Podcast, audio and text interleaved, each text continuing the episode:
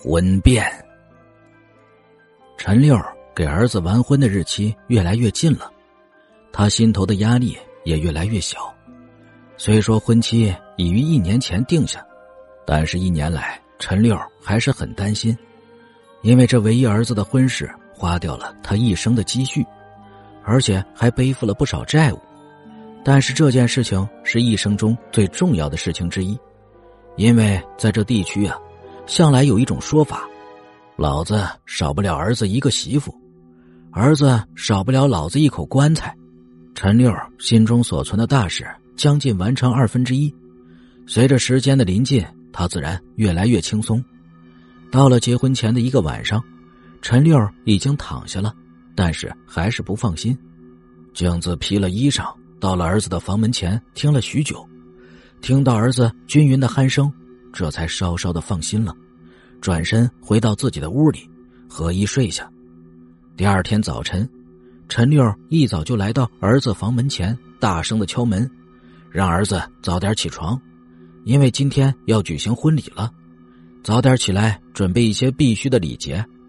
可是任凭陈六不停的敲门，里面一点动静都没有。陈六吃了一惊，难道这等没福吗？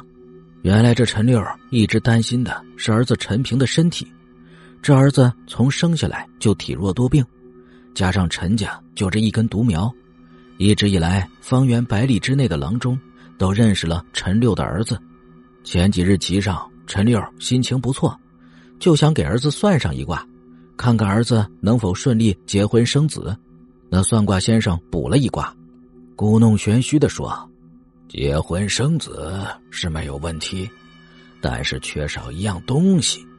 你明天拿上六十斤黄豆，埋在南山下的那棵歪脖柿子树下，这样东西就能自己在你儿子身上出现，确保你家子孙兴旺无虞。陈六信以为真，拿了六十斤黄豆去了南山，按照算卦先生的说法埋了，也算是了却了一番心愿。可越是担心什么呀，事情往往越往坏处走。这陈六儿踹开儿子的房门之后，发现儿子直挺挺的躺在床上，双目紧闭，毫无气息。陈六已经完全崩溃了。他稍稍定了定神，摸摸儿子的脉搏，丝毫没有跳动的意思。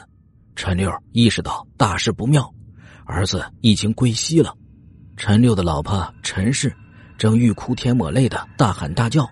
却被陈六一把拦住：“你疯了！这大喜的日子，添堵呢！你走漏了风声，宰了你！”陈氏一听，不敢再哭了，默默的坐在儿子的尸体旁边，等着丈夫的部署。陈六毕竟老谋深算，他并不打算告诉女方儿子已经没有了，而是想着先成了亲再说。毕竟花了那么多钱，如果告诉对方儿子死了，这些钱不就白瞎了？女方没过门就守寡，万然没有退亲的道理，白白损失了钱不说呀，还让未来儿媳妇捡了个大便宜。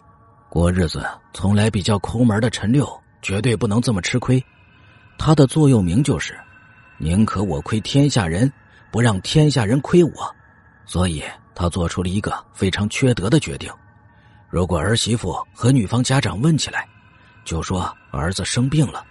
吃了药，在床上躺着，现在无法下床。等儿媳妇拜堂成亲之后，喜事一冲，就万事大吉了。事实上，直到现在，这两家亲家，包括新郎新娘，还没有见过面呢。既然做出了这样的决定，就开始着手准备拜堂成亲的事情。他先给已经死去的儿子穿上了新郎的衣服，整个房间弄成红色，一切准备就绪。就等女方的大花轿上门，这下整个村子都热闹起来。但是大家都奇怪了，怎么前面骑马的新郎官没有出现呢？后来就有人说呀，这新郎官生病吃药，在床上睡着呢，就等着今天的喜事冲喜呢。